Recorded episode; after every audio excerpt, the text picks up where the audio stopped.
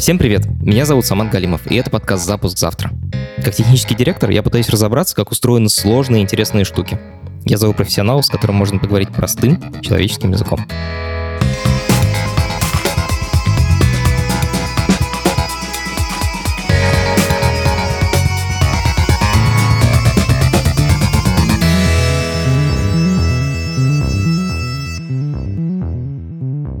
Через три недели закончится 2020 год. Так получилось, что 31 декабря — это четверг. И мы хотим выпустить не стандартный выпуск, а ответить на ваши вопросы. Вопросы могут быть и на наши предыдущие темы, и о подкасте, и вообще о технологиях, о всем, о чем захотите. Пишите нам боту «Запуск завтра бот» в Телеграме. А еще круче записывайте аудио-вопросы. Тогда ваш голос может прозвучать в нашем подкасте. Ссылку на бота я оставлю в описании эпизода. Сегодня у нас новостной эпизод. Недавно Apple снизила комиссию в App Store с 30% до 15% для некоторых разработчиков. Это произошло в ответ на претензии, которые разработчики предъявляют уже очень давно, но недавно Spotify, Epic Games и некоторые маленькие компании объединились в коалицию и стали требовать у Apple, чтобы она разрешила им брать платежи в App Store напрямую у пользователей в обход App Store. Epic Games даже подала на Apple в суд.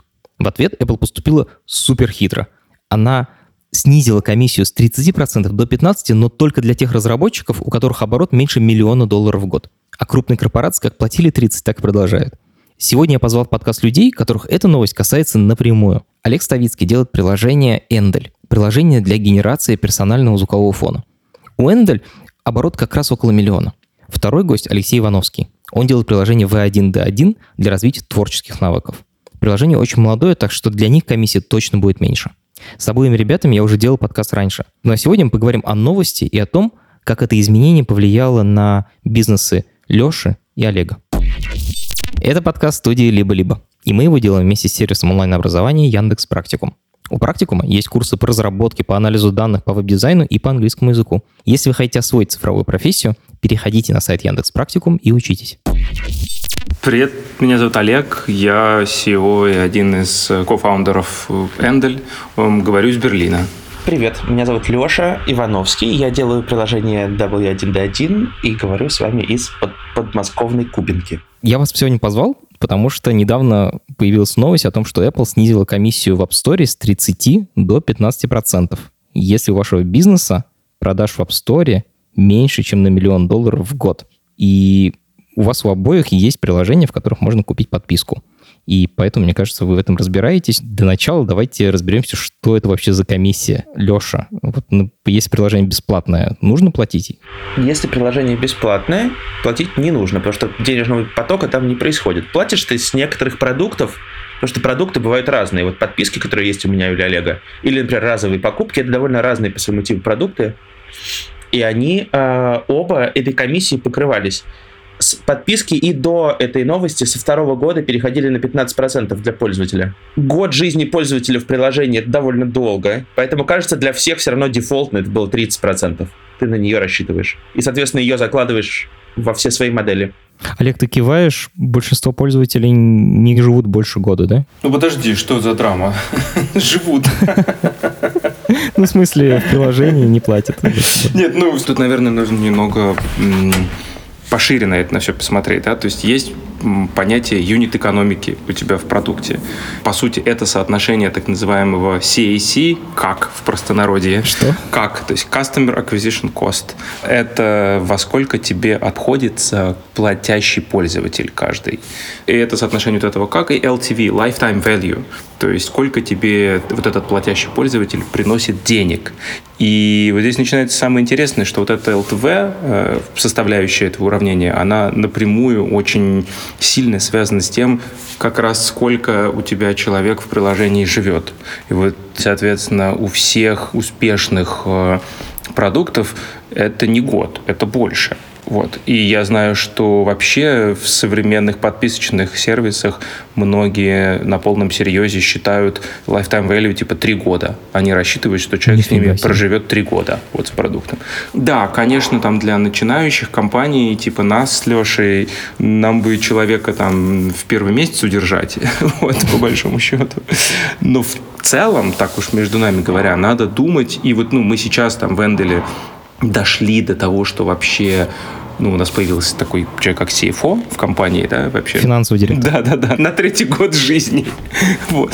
И он как раз помог нам увидеть, что нам вообще надо начать думать там категориями ретеншена второго-третьего года, потому что он говорит, на ваш ЛТВ как раз это влияет гораздо сильнее, чем все ваши там ужимки по поводу конверсии, в смысле, ретеншена седьмого дня какого-нибудь. Я все-таки хочу объяснить, как вообще происходит процесс покупки. Например, я хочу купить подписку на Ender или, например, в 2.1D1. Я открываю приложение, я нажимаю на кнопку «Подписаться». Что происходит дальше? Леша, что делаешь ты, а что делает Apple? То есть в какой момент э, пользователь с кем взаимодействует? Надо признать, что Apple во многом эти процессы на разных уровнях контролирует. Здесь, в общем, твоего не очень много. Интерфейсы, через которые человек попал вот к этой кнопке, которую ты описываешь, они все утверждены Apple.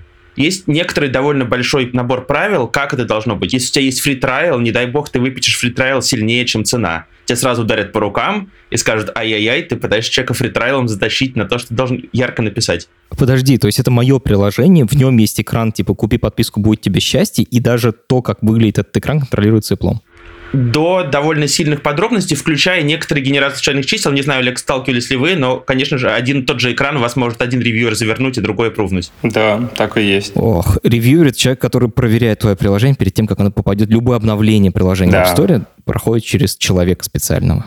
Или магическую сущность, я не знаю, может быть, это уже давным-давно магическое существо с миллиардом рук, но оно, как и жизнь, выдает довольно много случайностей. Да, и дальше человека бросают на экран покупки, где проходит эта вся авторизация, пишет сколько, это все и пловский интерфейс, такие попапы. И дальше с человека э, снимаются деньги, и до тебя они доберутся минус 30% довольно не скоро, месяц через два они будут у тебя на счету. Ну, через ага. месяц, там, через полтора, да, там, условно говоря. И самое смешное, что чарджишь этого человека не ты, деньги списывать с карточки Apple. То есть у него там в выписке прям так и написано, что типа, с тебя списали деньги Apple. Вот, поэтому это всегда такая сюрреалистическая ситуация, когда пользователи начинают тебе писать и говорить, там, с меня списали не ту сумму, например, да, или с меня списали ее два раза, или я случайно подписался на месяц и на год. И ты объясняешь, что вам нужно написать в Apple, и вам нужно их попросить там отменить подписку. И люди говорят, подождите, но я же в вашем приложении подписался. Мы говорим, да, но как бы технически карточку вашу прокатали в Apple. Деньги поступают на счет Apple. Дальше Apple с них удерживает 30% э, комиссии и в большинстве случаев еще и налоги все соответствующие да, налоги, которые нужно было заплатить в конкретной стране. И потом тебе за минусом всех этих налогов и комиссий перечисляет эти деньги на твой счет. Я так легко это все произношу, типа, ну, Apple там выплачивает за тебя налоги, там еще что-то. А на самом деле они очень сильно, пытался печатное русское слово подобрать, очень сильно упрощают жизнь в этом смысле. Тебе, как разработчику, вообще не надо думать о том, как э, собрать у человека данные его карточки, где их хранить, как их хранить, какую систему биллинга подключить. А потом самое страшное, это, конечно, как разобраться в том, откуда человек совершил ту покупку, какие данные с него нужно собрать, чтобы ты понимала, что он точно оттуда. И сколько там налогов нужно заплатить в, не, не просто в конкретной стране, а если мы говорим про Америку, то в конкретном штате. И это просто море работы, которые они как бы на себя берут. Да, я помню, они там присылают тебе такую отчетность, где там страны какие-то странные, которых ты раньше не слышал. И там написано, у тебя там одна покупка, и столько налогов заплачено, а тебе, значит, вот такая выписка. И странные валюты все время, это еще самое приятное. Там столбик странных валют у тебя стоит. Да-да-да. И потом они все переводятся в твою валюту и приходят тебе уже рублями на счет или в долларах, не знаю, в евро. Окей. Ты вот начал говорить о том, что они делают очень много работы. Все-таки 30% кажется довольно много можно ли не пользоваться всей этой прекрасной инфраструктурой, которую дает Apple, а брать деньги напрямую с карточки, например, без посредников? Короткий ответ – можно. Как к этому относится Apple? Терпимо к этому относится, скажем так. Достаточно посмотреть на то, что происходит в приложении Spotify, например. Да? Угу. Ты устанавливаешь приложение, оно живет, работает, играет тебе музыку. Ты заходишь в подписку, он тебе говорит, подписаться внутри приложения нельзя. Э, идите на, к нам на сайт и там подписывайтесь. Чего делать нельзя? Нельзя из приложения открывать внутри приложения там какой-нибудь веб-вью, ну, то есть, да, кусочек сайта своего, или отправлять напрямую, ставить активную ссылку, чтобы человек вот прям нажал на кнопку и его перебросило, там, открыл браузер и там открыл. Этого делать нельзя. Но понятно, что Apple предлагает красивую альтернативу. Вот одна кнопка, ты не нажимаешь, прикладываешь палец или лицо свое, и с тебя списали деньги, и карточка твоя давно уже забита у тебя в профайле Web Store. Ну, то есть, ну, ну реально, с точки зрения пользователя опыт ну, бесконечно более там seamless, простой, да, и, без всяких прерываний. При этом, что делает куча народу, в том числе и мы, кстати, да, то есть э, классическая практика, человек устанавливает приложение, проходит онбординг, создает аккаунт, ты даешь ему возможность подписаться в приложении, но при этом ему тут же в почту приходит письмо, где написано «Здрасте, привет, э, добро пожаловать в Эндель, а вот, кстати, вам супер introductory offer, там, со скидкой, и мы его ведем не в приложение, мы ведем его на сайт, да, где он там вбивает свою карточку и может подписаться. Это все не запрещено. Мне кажется, тут очень важно добавить, что вот когда вы присылаете штуку про introduction offer, просто люди, слушатели наши понимали, что кост вот этой 30% э, комиссии все равно перекладывается на пользователя. Пользователь его получит, этот кост. Э, это распространенная практика. Э, Epic Games так делает, когда у тебя стоимость подписки не вот этой плоской, нет через телефон одно касание и Face ID, а на сайте меньше. Типа у тебя на сайте 7 долларов, а в приложении 10 долларов. Потому что на самом деле эта штука стоит 7, но вот эти 30% в конце концов долетят до пользователей, пользователи в конце концов заплатят. Вообще, пока вот Олег рассказывал, Леша, у тебя такое лицо было скептическое, я бы сказал. Я могу понять условно игроков типа Spotify, потому что одна из больших их претензий про эту инфраструктуру, что не просто вот эти 30%, а конкуренция внутри инфраструктуры с приложениями похожего функционала, ну то есть условно Spotify соревнуется с Apple Music, они бегут одну и ту же э, дистанцию беговую, но у Spotify плюс 3 килограмма на ногах из-за этого э, 30% коста. И вот особенно в этом сильно видно. То есть как бы приложение и приложение, ну, комиссия и комиссия, это один разговор. Но когда вы вступаете на прямую момент конфронтации с Apple, у вас позиция сильно-сильно невыигрышная, потому что про это Олег лучше расскажет. 30% для вашей юнит-экономики это как бы это не немножко это такой life or death difference. Это очень-очень большая разница. Ну, особенно в случае со Spotify, у которых маржинальность там э, совсем ничтожная, да, потому что они большинство денег, которые они зарабатывают, они отдают лейблам. То есть владельцам музыки. Угу. И там есть еще один большой-большой разговор про это, и мы туда не пойдем. Да, да, да. Это, ой, это да еще, еще на три часа легко можно свернуть. Да.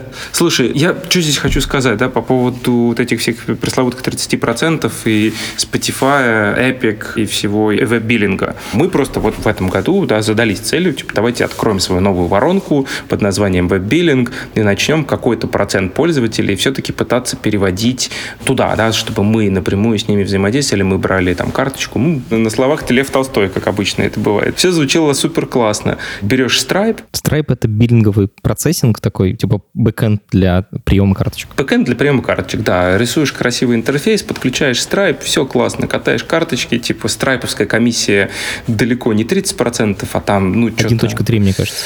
Ну, от 3 до 5, на самом деле, в зависимости от того, откуда человек пришел, еще тоже там важный момент, что за карточка у него. Вот, ну и 5% или 30%, конечно, разница огромная.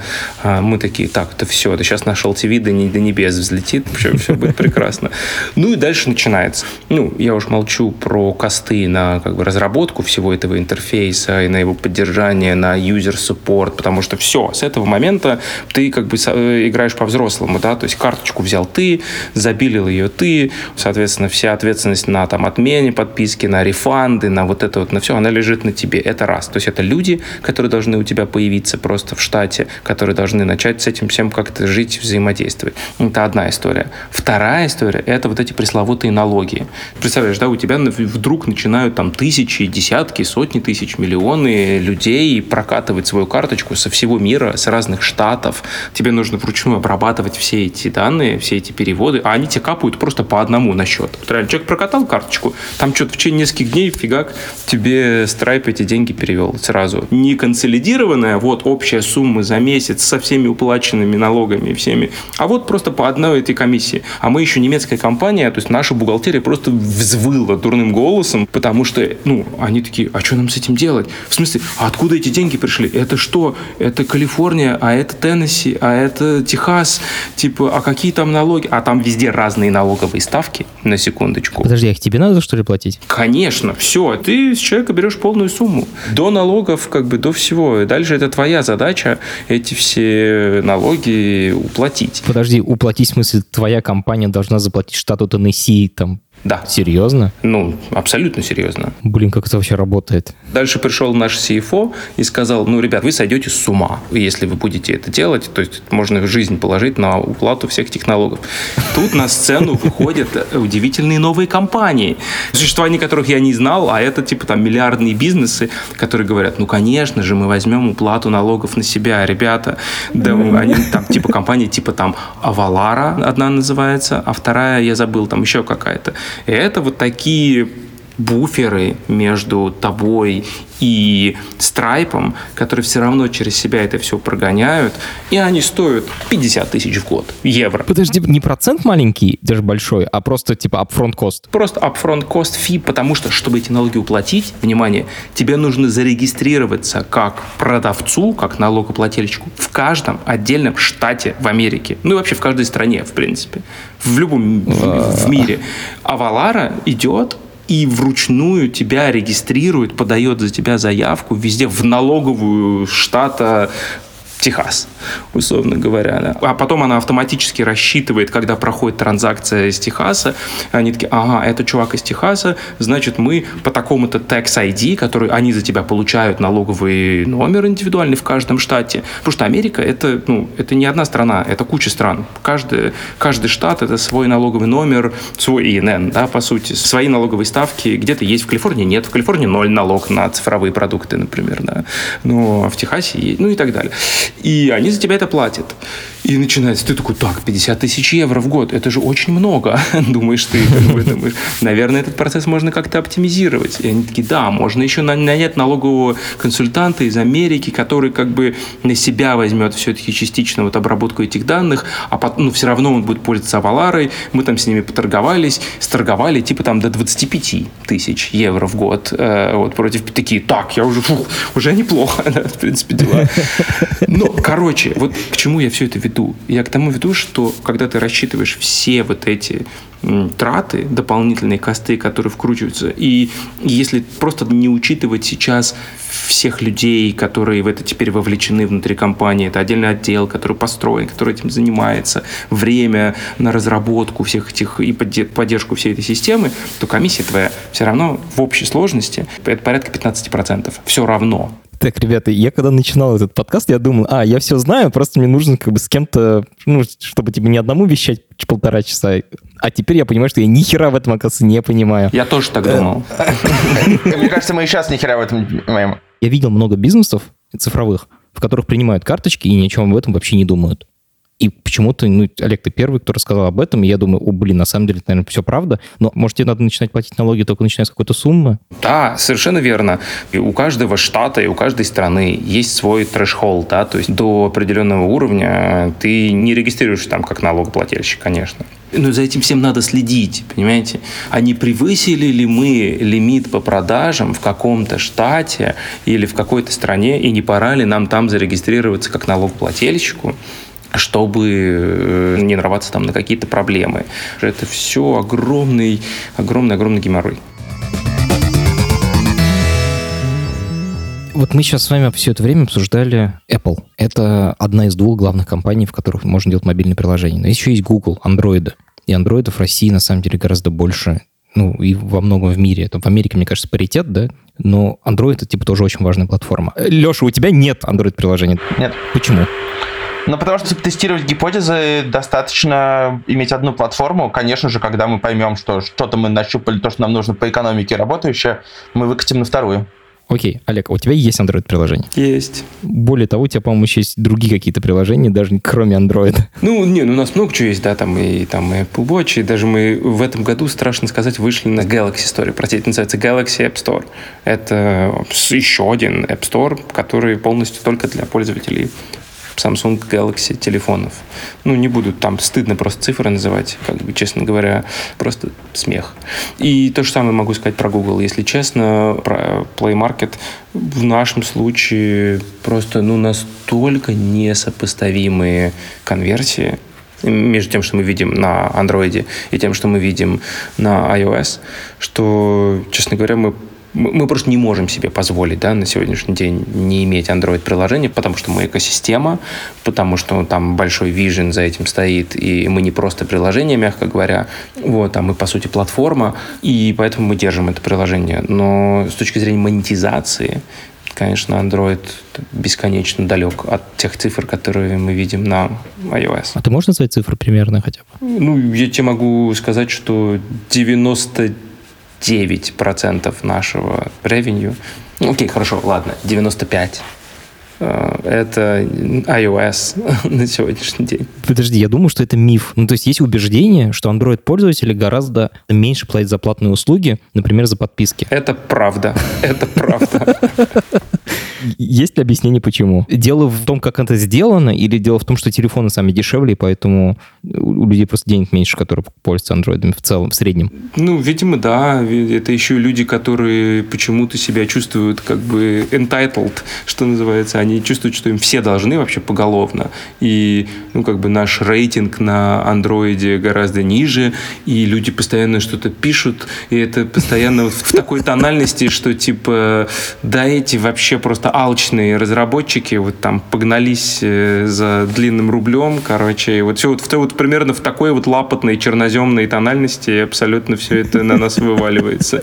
Ты еще пытаешься как-то оправдаться. Вот это вот мое ощущение от э, пребывания на платформе платформе Android. Я пытаюсь придумать какой-нибудь термин, который будет примерно как э, э, digital platform racism, как это просто всех людей по digital платформе описываешь. Ну, мне кажется, еще зависит от специфики приложения, да, и у тебя и у меня довольно арти приложение. Да, казалось бы, ну что, не, ну правила там примерно такие же.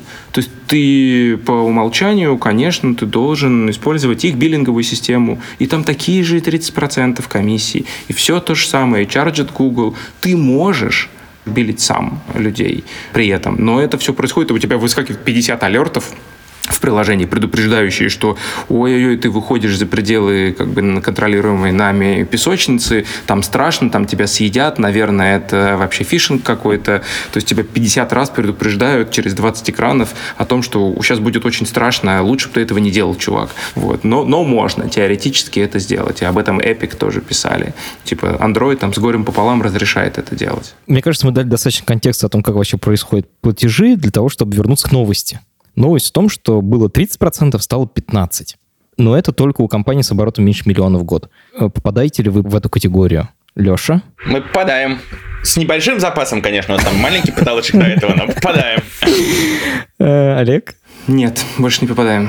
Мы в этом году вылетим за эти пределы, и это очень смешно, потому что мы вчера обсуждали в офисе на полном серьезе, мы такие, блин, мы вот очень близки к тому, чтобы как бы пройти или не пройти. И, и тут мы получаем Apple Watch App of the Year. То есть вы стали приложением года, и Apple вас теперь везде показывает, да? Там типа поднимается фичеринг во всем мире вот с такенными баннерами.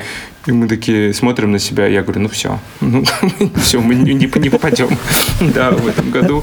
И мы, мы на полном серьезе вчера обсуждали там снизить цены или отключить Paywall или еще что-то сделать просто, чтобы не пролезть. Но наш CFO в этот момент, он просто, он реально как Хрущев просто схватил ботинок, начал стучать. Он говорит, вы что, с ума сошли, что ли? Это абсурд пытаться искусственно замедлить свой рост для того, чтобы сэкономить им там какие-то 15%. Он такой, нет, нет, нет, нет. Просто он там лег на компьютер вот так вот, говорит, не типа, over my dead body. Говорит, не пущу.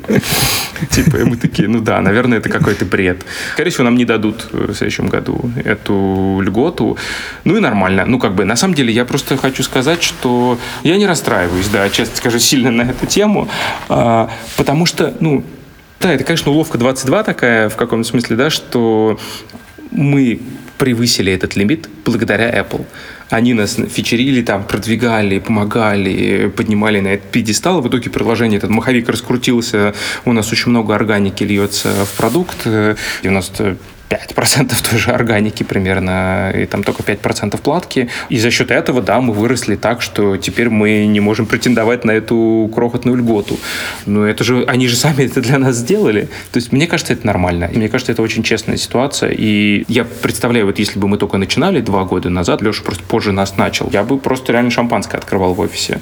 Потому что твой бизнес только что получил там э, просто 15% boost. Это не чуть-чуть, это до хрена это вообще не чуть-чуть. Ну, то есть, мне просто кажется, что когда люди слышат такие цифры, им кажется, что это не в разы разница. А когда если ты правда посчитаешь внимательно экономику, ты тут уже обнаружишь, что ты стал, не знаю, вдвое прибыльней, а то и втрое после этого. То есть вот эти 30% они были вопросом жизни и смерти для стартапов? Ну, вряд ли эти 30% были вопросом жизни и смерти для стартапов, прямо конкретно они. Но, в общем, такое падение в этой штуке, это довольно значительная разница. Не знаю, если вот мы внимательно смотрим на соотношение Customer Acquisition Cost to Lifetime Value, вдруг у тебя Customer Acquisition Cost может быть, вообще-то и повыше, и ты все равно будешь в прибыли. Да, ну, понимаешь, да, вот у тебя был lifetime value, он был 100 долларов, допустим, а стал 130. Ну, или, окей, 115, но это же дохрена, потому что на другой стороне этого уравнения это вот этот вот пресловутый как, да, CAC. И в последнее время он взлетел до небес у всех. Из чего это складывается, да? Вот ты сделал баннер, ты этот баннер в качестве рекламы разместил в там Instagram Stories, в Фейсбуке, в Инстаграм-ленте. Сотни тысяч людей увидели на этот баннер. У него есть определенный CTR, столько людей нажали на этот баннер, и вот Facebook тебя чарджит в тот момент, когда кто-то просто установил твое приложение. CPI модель, да, cost per install, то есть типа стоимость за установку. И стоимость вот этой установки, она динамически регулируется в зависимости от спроса. Это модель аукциона. То есть если куча людей хотят тоже на ту же самую аудиторию таргетироваться, что и ты, а это там health and wellness в нашем случае, а это самая разогретая аудитория этого года вообще, самая горячая такая территория. И куча стартапов, которые подняли свои первые там 300-500 тысяч, да, они все бегут такие, ну все, давайте типа, теперь платный user acquisition делать, и все, значит, ну не, не думая, не глядя, там таргетируются на эту аудиторию. В итоге происходит то, что у тебя CPI просто cost per install мы видели в этом году цены 6 долларов, 8 долларов. Просто чтобы кто-то поставил твое приложение. Одна установка стоит типа 6 долларов, да? А понятно, что это совершенно не является гарантией того, что человек подпишется. А конверсия у тебя может быть около 10%, это уже хорошо, насколько я знаю, да? Это очень хорошо. Если у тебя конверсия из установку в подписку 10%, это очень хорошая конверсия. Да. То есть типа... получается, что у тебя платный пользователь стоит 60 долларов. 60 долларов, совершенно верно. А при этом оставлял он у тебя, ну то есть просто это, это вот это твой customer acquisition cost. Это сколько тебе стоит один подписчик просто его привлечь, да? А на другой стороне этого уравнения твой ЛТВ, который у тебя, типа, был, допустим, вот 60 долларов. 30 тоже, человек да? от, отвалится в первый месяц и заплатит тебе всего там 5 долларов. Это, ладно, допустим, они все взяли годовую подписку, которая у тебя стоила 50 долларов, типа, да, или там, или, или 60 долларов, да, и ты 30% с нее отдавал, а теперь даешь 15. Соответственно, у тебя, бум, вдруг неожиданно твоя юнит-экономика сложилась, и ты можешь себе позволить этот CPI. Хотя это CPI 6 долларов, это что такое вообще? Я вот вижу, как ты руками делаешь, у тебя башка взрывается от такого просто. Я тебя прекрасно понимаю, но просто мне кажется, здесь важно пояснить, продолжив идею Олега, что если у тебя, вот здесь мы очень сильно упростим, мы будем продавать годичные подписки и знаем, что люди у тебя один год живут, и у тебя 130 стоит подписка, э, а 99 тебе стоит привлечь платного пользователя, то ты зарабатываешь 1 доллар с каждого пользователя. И если вдруг у тебя уронился на 15% э, комиссия, то ты стал зарабатывать 15 долларов с каждого пользователя, твоя выручка выросла в 15 раз. Я это не шучу. Это не то, чтобы пример какой-то с воздуха взятый. Он может быть немножко докручен, чтобы показать, что 15% трансформируется не во что-то другое. Потому что раньше ты болтался на нуле примерно, а тут у тебя внезапно ты вылез из этого нуля очень сильно. Ну да, ты где-то там искал, потому что вот а, то, что Олег говорит, у тебя страшнейшие косты на привлечение пользователей, если ты хочешь их платно привлекать, и ты где-то там рядом болтался в этой, и вдруг у тебя бабах, и такой запас появился. И потом ты из него тут же вылетел, как только тебя стало больше денег, причем ты из него вылетаешь, я сейчас прочитал, Олег, внимательно, кажется, в тот же момент, как только ты переходишь, не на следующий даже год, а в тот момент, когда ты переходишь эту границу. В этом же году можно вылететь. Ну, конечно, да, если ты перешел... Да-да. Как только перешел, сразу новая комиссия. Мне сейчас объяснили на пальцах, типа, за что Apple вообще-то берет деньги. Он берет на свою сторону не только, собственно, получение денег, но еще и всякие налоговые штуки и весь комплайенс, который у любой большой компании есть. Первый вопрос. Я часто слышу, что это типа гениальный ход со стороны Apple, потому что основные деньги они зарабатывают не на маленьких э, компаниях, а на гигантах. И у гигантов как оставались 30%, так и будут 30%. Правда ли это? Есть ли про это какая-то информация? Ну, короткий ответ, ну да, ну и что? Этот шаг никак не, не повлияет на их взаимоотношения со Spotify, Epic и прочими гигантами, безусловно. Но мы здесь, помнишь, как в этом в эм, фильме «Братьев Коэн» после прощения сжечь, когда он говорил, типа, вы здесь как представитель всего того идиотизма, который, типа, есть в моей жизни. Мы как представители здесь э, малого бизнеса, да, еще пока... Среднего мал... и малого, да. Сре- среднего и малого бизнеса для нас это очень важный шаг, да, и, ну, то есть этот шаг приведет к тому, что больше людей быстрее добегут до планки в миллион. Это будет классно этим компаниям, которые вот быстрее смогут вырасти, и это будет классно Apple, потому что больше людей начнут им платить 30%, и у них появится вот этот вот процент, э, процент компаний, которые зарабатывают на их платформе больше миллиона, вырастет быстрее. То есть ты же, ну, ну, ну да, ну и что? Вот про открытие шампанского я уверен, что значительное количество маленьких разработчиков, во-первых, это было out of the blue, они как бы вообще не подготовлено, никто не ждал. И вдруг ты в один день, ты сидишь, как бы такой, блин, что делать? Как бы все новости твоей компании в среднем про ухудшение. Редко когда кто-нибудь что-нибудь присылает, что что-нибудь лучше стало. Здесь квасты появились, здесь сотрудник заболел, здесь выпустили новую версию какой-нибудь фреймворка, и она все старое поломала. И ты как бы вот в таком сидишь, и как бы ты пытаешься вспомнить, как ты последний раз слышал хорошую новость. На, наверное, лет 8 назад. Там, типа вот раунд поднял, все, радостный. И тут абсолютно из ниоткуда тебе подарочек принесли. Причем довольно значительный. Ты такой, в смысле? Да, мне кажется, это классно. Вот. Вот я смотрел все эти схемы, как это все пересчитывается в, там, в косты и в ревеню. Кажется, действительно, это финансово не сильно как-то на что-то влияет внутри денежных потоков Apple. Не в смысле, что тем самым они потеряли какую-то здоровенную штуку. Но для молодых разработчиков, конечно, сделали большой очень шаг, шаг навстречу им. Потому что подписочная модель, конечно, супер важная. Ну и сейчас она все, все больше и больше, и Apple на ней хочет строить все больше и больше. И это значительно улучшает шансы каких-то маленьких чуваков вырасти. Знаешь, меня так вообще это подбешивает, вот когда люди начинают э, считать деньги Apple. Вот диванные аналитики сидят и такие, типа, ну, конечно, да все понятно, конечно, что это для них? Это просто, да, они на туалетную бумагу больше тратят. Вот они вас забыли спросить, вы аналитиков, да, о том, как бы больше или не меньше тратят. Это такое очень странное свойство человеческого мозга, да, начинать считать чужие деньги и пытаться понять, зачем они это сделали или почему честно сказать, мне совершенно все равно, как бы, почему они это сделали, да, ну, скорее всего, конечно, в ответ на вот эту всю большую историю, которая закрутилась там с судом, с Эпик и все прочее.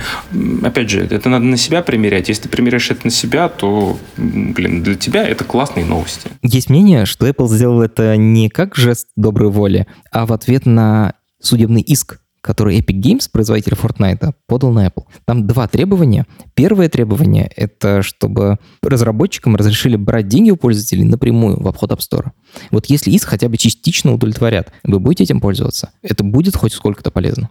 Вот в небольшом раннем размере, ну вот мне это разрешат. Я даже не буду думать в эту сторону я не знаю, возникнут какие-то новые классные решения на стороне, которые скажут, чувак, мы за тебя все это разберем и сделаем это быстро и дешево, но фундаментально, если каких-то из коробки сторонних решений, которые бы за меня все этот главняк решили, то я бы в ту сторону и не смотрел, потому что впиливать свой биллинг пока, как это маленький, нет, в общем, какого-то здоровенного смысла. То же самое. У меня все такие же мысли. Я, честно говоря, говорю, после того, как мы влезли во всю эту историю с веб-биллингом, ну, мы уже в нее влезли, мы уже с ней будем жить, но в целом я 50 раз задавал себе вопрос в этом году, а стоит ли оно вообще того? Если честно. Это уловка 22 классическая. То есть на данном этапе ты туда даже не смотришь, Apple тебе дает послабления, которые, по сути, тебе помогут вырасти до того размера, когда для тебя это станет важным. И присоединиться к этому концу. И, по сути, они тебе говорят, чувак, давай расти, присоединяйся там к этим, будешь на нас в суд подавать. Good luck with that. Насколько я помню, второе их требование — это разрешить устанавливать приложение в обход App Store. Это то, что мы можем сделать у себя на компьютере. Типа ты просто скачиваешь приложение с сайта и запускаешь его. Насколько я помню, у Fortnite, как раз у, у Epic, часть судебного требования это то, что телефоны сейчас настолько распространены, что Apple, ограничивая способы, которыми можно установить программы на свои телефоны, они, по сути, типа мешают конкуренции и такие монополисты. Даже несмотря на то, что они сами создали эти телефоны. Что вы про это думаете? Вообще, насколько это адекватные требования, как вам кажется? Мне кажется, это часть очень большого разговора, частная, и разговор, к сожалению, супер глобальный. Я сейчас возьму пример из соседней области, которая как будто бы не связана. Производители тракторов, которые запрещают любое вмешательство в свой трактор. Вообще, если ты, и без не шуток, в Штатах существует подпольное DIY-комьюнити хакеров тракторов. Потому что иначе, и это все не шутки. Ты да, в Монтане, э, э, фермер на тракторе, и чтобы починить его, он тебе сломался, чтобы его починить, ты должен отвезти к официальному чинильщику, он тебе официально все это починит, поставит официальный софт и все такое, а он тебе находится в 280 километров от тебя, а тебе нужно сейчас поле убирать. И тебе запрещено какое бы то ни было вмешательство под довольно серьезными, в общем-то, угрозами. Почему тебе не стоит это делать? И вот это отношение разговор монополия, не монополия, я купил продукт, я им владею, что именно дальше с этим продуктом я буду делать, что я могу с ним делать, могу я его чинить, могу я его изменять. Мне кажется, мы про это еще увидим много всего на уровне государств и регуляции там, скорее, чем на уровне регуляции конкретных компаний. Потому что компании всегда выгодно только одно. Конечно же, ну, все эти истории про честный рынок и все это такое, ну, это как бы никакой нормальной компании это не нужно. Компании нужно стать монополистом и получать свои нормальные сверхприбыли, как любой хорошая компания хочет быть. Поэтому это не в их интересах. Ну, это же все-таки еще философский вопрос, да, я имею в виду, ну, в случае с Apple они всегда такими были, они всегда были за то, чтобы система контролировалась и вообще весь experience контролировался от начала и до конца на их платформе. Там Windows, да, Android, там же можно все это делать. Можно же ставить приложение в обход Play Market на Android, и можно ставить софт на Windows какой угодно. Я думаю, что, если честно, мы в ближайшее время увидим, что на Mac так все и произойдет. В смысле, что нельзя будет ставить приложение через пару лет в обход маковского App Store.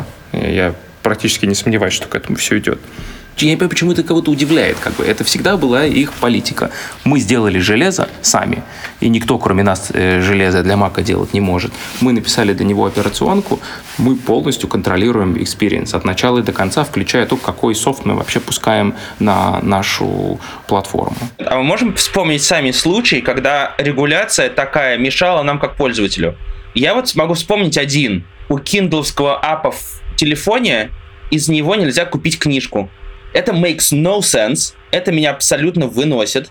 Но это так. Чтобы купить книжку, тебе нужно открыть в другой вкладке Safari, зайти к себе в Amazon, купить там, и она тебе прилетит в приложение. Это последствия, конечно же, вот этой зарегулированности, которые они не пропустили. Вот эта штука мне сходу в голову приходит. Я хотел подумать, может, у вас есть какие-то примеры, которые негативно сказываются на вашем user experience от такого? Честно сказать, сейчас вот так вот не, не могу даже и вспомнить. Меня все устраивает, да. Наверное. Ну да, в смысле, один из вариантов ответа, который я подумал услышать. VPN работает, что? Ну, Netflix тоже нельзя купить, и Spotify нельзя было купить. Ну, в смысле, для всего этого надо заходить на сайт и что-то там делать, но типа Apple вообще-то сами подняли эту планку так высоко, этого удобства, что теперь это кажется неудобным. Раньше это как бы было естественно. Ну, все-таки вот этот разговор про то, насколько они имеют право контролировать то, что они создали, в то время как я им за это вообще-то деньги заплатил, и не маленькие. Типа я купил iPhone за тысячу баксов. После этого я ожидаю, что я этим iPhone смогу пользоваться так, как я захочу, а не так, как они это хотят. Но ты же купил iPhone, потому что он iPhone, потому что там такой классный софт, потому что именно во многом благодаря вот этим всем ограничениям, я так хочу сказать. Он был бы не айфоном, если бы там можно было его раскорячить и туда поставить новый shell а, или еще что-нибудь такое. Зверь сидит, да. Знаешь, Олег, это настолько правда. Я на самом деле покупаю маме iPhone, именно потому, что в нем нельзя что-то сломать. В смысле, нельзя что-то установить внешне, нельзя что-то сломать, потому что я уверен, что как бы что бы она с ним ни делала, я смогу типа за две минуты объяснить ей, как привести его в чувство обратно. А в андроиде я типа не уверен. Она сможет поставить такой вирус, который проще телефон типа полностью рутануть, типа сбросить, а, а то и вообще выкинуть и купить новый. И с одной стороны, мне как хакеру хочется иметь власть над своими устройствами, типа контролировать их. А с другой стороны, когда я маме покупаю, я хочу, чтобы он просто работал и чтобы его нельзя было сломать. И тут такая вот... У меня борется внутри два чувства. Кажется, что мам в мире больше, чем хакеров. И это печально, потому что у мамы появился классный способ общаться с внуками ровно потому, что были хакеры, которые все это запрогали. И тут я хотел вспомнить две вещи исторические. Первое — это Bell Company. То, как чувак придумал телефон, построил телефонную сеть по всей Америке, а после этого запрещал подключать частные телефоны. То есть ты мог арендовать телефон у компании Bell, и в какой-то момент люди просто придумали автоответчики. А у Bell автоответчиков не было. И Bell запрещал подключать автоответчик к своей телефонной сети. Они говорили, что типа из-за этого телефонная сеть может сломаться. Ну, так они в суде это объясняли. Судья в результате запретил это. Э, он сказал то, что все могут подключать любые аппараты, которые захотят. Сказал, что это монополия, и мы ее разрушим. И вообще разделил компанию Bell на много независимых компаний маленьких. Так вот, не видите ли вы здесь прям прямой аналогии? с тем, что сейчас происходит с Apple. Потому что телефонная сеть, которую построила Bell, она вообще-то ее типа сама построила. Но сейчас также Apple придумал iPhone, но теперь iPhone настолько популярный, что это уже кажется таким естественным э, частью мира, а не то, что Apple сама делает. Тут надо понимать вообще, что для меня Apple давно перестала быть айфоном. Так немного понтанусь, как бы я вчера разговаривал с Тимом Куком как бы, на эту тему. Реально так получилось, что у нас был круглый стол победителем вот этого App of the Year Award, и была возможность с ним как бы поговорить немножечко. Я выбрал поговорить про экосистему вообще, которую они строят, и я хочу сказать, что это при нем произошла... Вот даже при Стиве Джобсе такого не было, в плохом смысле этого слова, да, то есть, типа, были какие-то отдельные компоненты, как iOS, а так уж я и молчу, хочу там, как бы, ну, насколько Apple TV был отдельным девайсом абсолютно, шайбой, которая никак была не связана. Но даже и внутри iOS было видно, как эти команды не разговаривают друг с другом и не пользуются возможностями операционки. И какое-нибудь приложение Notes, да, там, типа, э, годами даже интерфейс не меняло. Уже, типа, весь э, iOS сменил дизайн, а Notes все еще была там с текстуркой какой-то бумаги, да. А сейчас ты видишь, как все это сливается в единую систему, экосистему. И тебе, как разработчику, разработчику открывают возможности для того, чтобы свободно твой experience гулял между устройствами, часы, Apple TV, Mac и да, они, конечно, хотят все это контролировать. Конечно, потому что это теперь единая экосистема. И это не только и не столько уже iPhone. Это все вообще. Леша, о чем ты думаешь? И вообще как бы ну, ты так задумался, а мне твой пример с тракторами очень понравился, потому что там вы как бы точно уверен, что фермеры должны иметь право ремонтировать свои тракторы сами. Знаешь, я чуть-чуть еще назад сдам и вспомню твой пример про Bell и про разделение на компании. Я думаю, что, и я слышу много очень разговоров именно о вот этом дроблении, когда игроки становятся слишком крупными на рынке, и я уверен, что мы еще услышим очень много разговоров о том, что кто-нибудь попробует на государственном уровне Facebook разрезать на отдельные компании, чтобы условно Instagram, WhatsApp и Facebook были отдельными компаниями, а не одним каким-то огромным мастодонтом. И мне кажется, тут очень странная история начинается с государственным регулированием, и я не обладаю достаточным количеством экспертизы понимать, как сложно устроены лоббистские механизмы внутри государственного регулирования, но я уверен, что мы будем видеть больше и больше каких-то попыток государственного регулирования компаний, потому что вот этот же конгломерат, который судился с Apple, он тоже очень сильно взывал к регуляторам, особенно к европейским, который говорил, ребят, смотрите, неконкурентная монополия. То есть это все равно немножко история про между корпоративные драки, которые выходят на государственный уровень когда-то. Вот мне очень нравится, Леша, что ты сказал, у нас просто тупо недостаточно компетенции, а, чтобы разобраться в истинных причинах всех вот этих вот консорциумов, и вряд ли они связаны с добрым светлым будущим, если честно. И вот уж это все, мне кажется, история история про взаимоотношения жабы и гадюки, и я туда даже в эту грязюку лезть не хочу, если честно. Интересно, что результатом жизни как бы этой гадюки появляются вот эти прекрасные айфоны, макбуки и все, чем мы так с таким удовольствием пользуемся и радуемся, и благодаря чему мы сейчас можем с вами общаться. Так и прекрасно вообще. Ну, я... All, all hail гадюка? да, да, да, абсолютно. Я, я отношусь к тому типу людей, которому вообще все нравится, и мне кажется, что мы живем в прекрасном, удивительном мире, красивом, с удивительными возможностями, и почему-то вот э, все выбирают как бы поговорить про какие-то его неудобства, а не про то, насколько вообще мы живем в будущем. Столько магии вокруг нас, а мы обсуждаем как какие-то три жабы собрались подать в суд и вызывают каким-то регулятором. Да пошли они все в жопу, ну, честно сказать. Вот такое мое мнение. Интересно, что я согласен с обоими. С одной стороны, да, как бы это, с другой стороны, тракторы нельзя починить. Что происходит вообще? Нас отобрали все наши права. Так, друзья, э, мы с вами с обоими записывали подкаст э, несколько месяцев назад, но тогда у нас еще не было жанра. Сейчас у нас есть жанр, когда мы в конце эпизода спрашиваем у гостя, что он читает в интернете. Типа Facebook или Twitter или YouTube, как бы что вы читаете. Что для вас есть интернет? Чем меньше, тем лучше. Супер поменьше бы всего. Какой там Facebook, Twitter? Да ну, их вро- ну не хватает на все это совсем. Ты подписан на кого-то? Есть какие-то, во-первых, э, индустриальные штуки важные, а во-вторых, guilty pleasures? Телеграм-канал Данкест Мемы. Ну да, телеграм-каналы Лити и его стенания. Я, честно сказать, в прошлом месяце провел дичайшую чистку, отписавшись от невероятного количества каналов с мемами, потому что понял, что я не успеваю их читать. Знаешь, у меня сейчас немножко траншейный режим, и поэтому, в смысле, что ты опустился и работаешь, поэтому в этот момент режим как бы сбора информации немножко подотсекается. Олег, ты очень э, активно киваешь. Я просто подписываюсь под всем, что Леша говорит. Я стараюсь читать книги. Я реально читаю лекции Стивена Хокинга о черных дырах, причем на бумаге напечатанные. Я купил себе реально книжку и перед сном ее читаю. Единственная вот книга, которую я в этом году прочитал, продуктовая, ну, в смысле профессиональная, это книга «Хукт», которая называется. Нир Ял ее написал, который потом еще, извиняясь, был вынужден вынужден написать к ней сиквел, типа о том, как людей снять крючка. Но это книга о том, как делать продукты, которые реально вот с высоким ретеншеном, проще говоря. Это классная книга, очень крутая, с очень понятными, конкретными, внятными рецептами. До сих пор мы кучу вещей там применяем в Энделе сейчас, да. Все остальное — это реально художественная литература. Cool. Спасибо вам большое. Это дико интересно. Надеюсь. Спасибо. Ужасно рад. Спасибо, друзья. Пока. Пока-пока. Это подкаст студии «Либо-либо», и мы его сделали вместе с сервисом онлайн-образования Яндекс Практикум. Над подкастом работали редакторы Юлия Яковлева и Андрей Борзенко, продюсер Павел Воровков, звукорежиссер Нина Мамотина. За джингл спасибо Алексею Зеленскому. Не забудьте оставить нам вопросы в Телеграме, пожалуйста.